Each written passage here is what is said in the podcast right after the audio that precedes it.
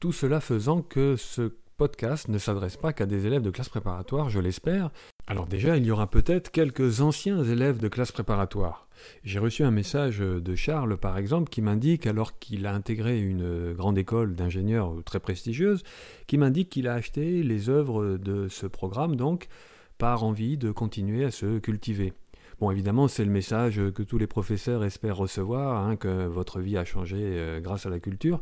Mais je reconnais là un profil euh, qu'on trouve régulièrement, même s'il n'est pas le plus courant, d'élèves qui ne sont pas seulement soulagés de quitter la classe préparatoire, mais qui anticipent peut-être sur un, enseignement en grande école qui sera euh, moins intense en termes culturels, c'est un euphémisme, et qui finalement sont empreints d'une forme de nostalgie pour ces années euh, intenses certes, mais finalement assez courtes, d'apprentissage intellectuel, culturel, humain, personnel euh, remarquable, donc les classes préparatoires.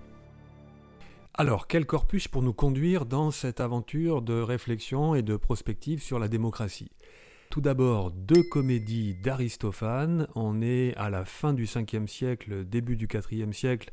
C'est dans cet ordre parce qu'on est avant Jésus-Christ.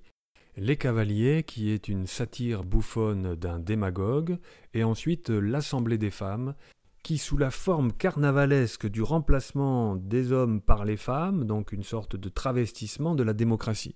Ensuite, un roman publié en 2004 par Philippe Roth, une uchronie, c'est-à-dire euh, qu'est-ce qui se serait passé si. Et là, la suite de l'hypothèse, c'est si Lindbergh, l'aviateur célèbre pour sa traversée de l'Atlantique, avait été élu en 1940 le 39e président des États-Unis. Et comme il avait des accointances avec euh, le régime euh, nazi, euh, Philippe Roth imagine la contamination de l'idéal américain, de la démocratie américaine, par l'idéologie antisémite nazie. Le complot contre l'Amérique.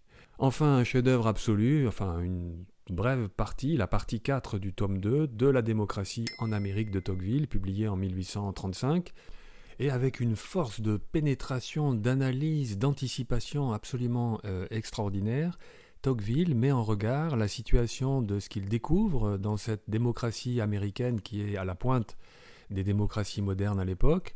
Il met donc en regard ses observations et ce qu'il a emporté avec lui de la France post-révolutionnaire des années 1830.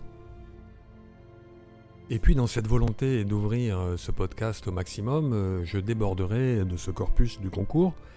Et aussi, pour finir, je peux ajouter que Tocqueville est un de mes fils conducteurs dans ma propre recherche sur un sujet que la démocratie traverse, qui est la transparence démocratique.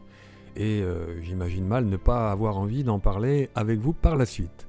Voilà, nous pouvons donc lancer la saison 2 de Podcast en prépa sur la démocratie.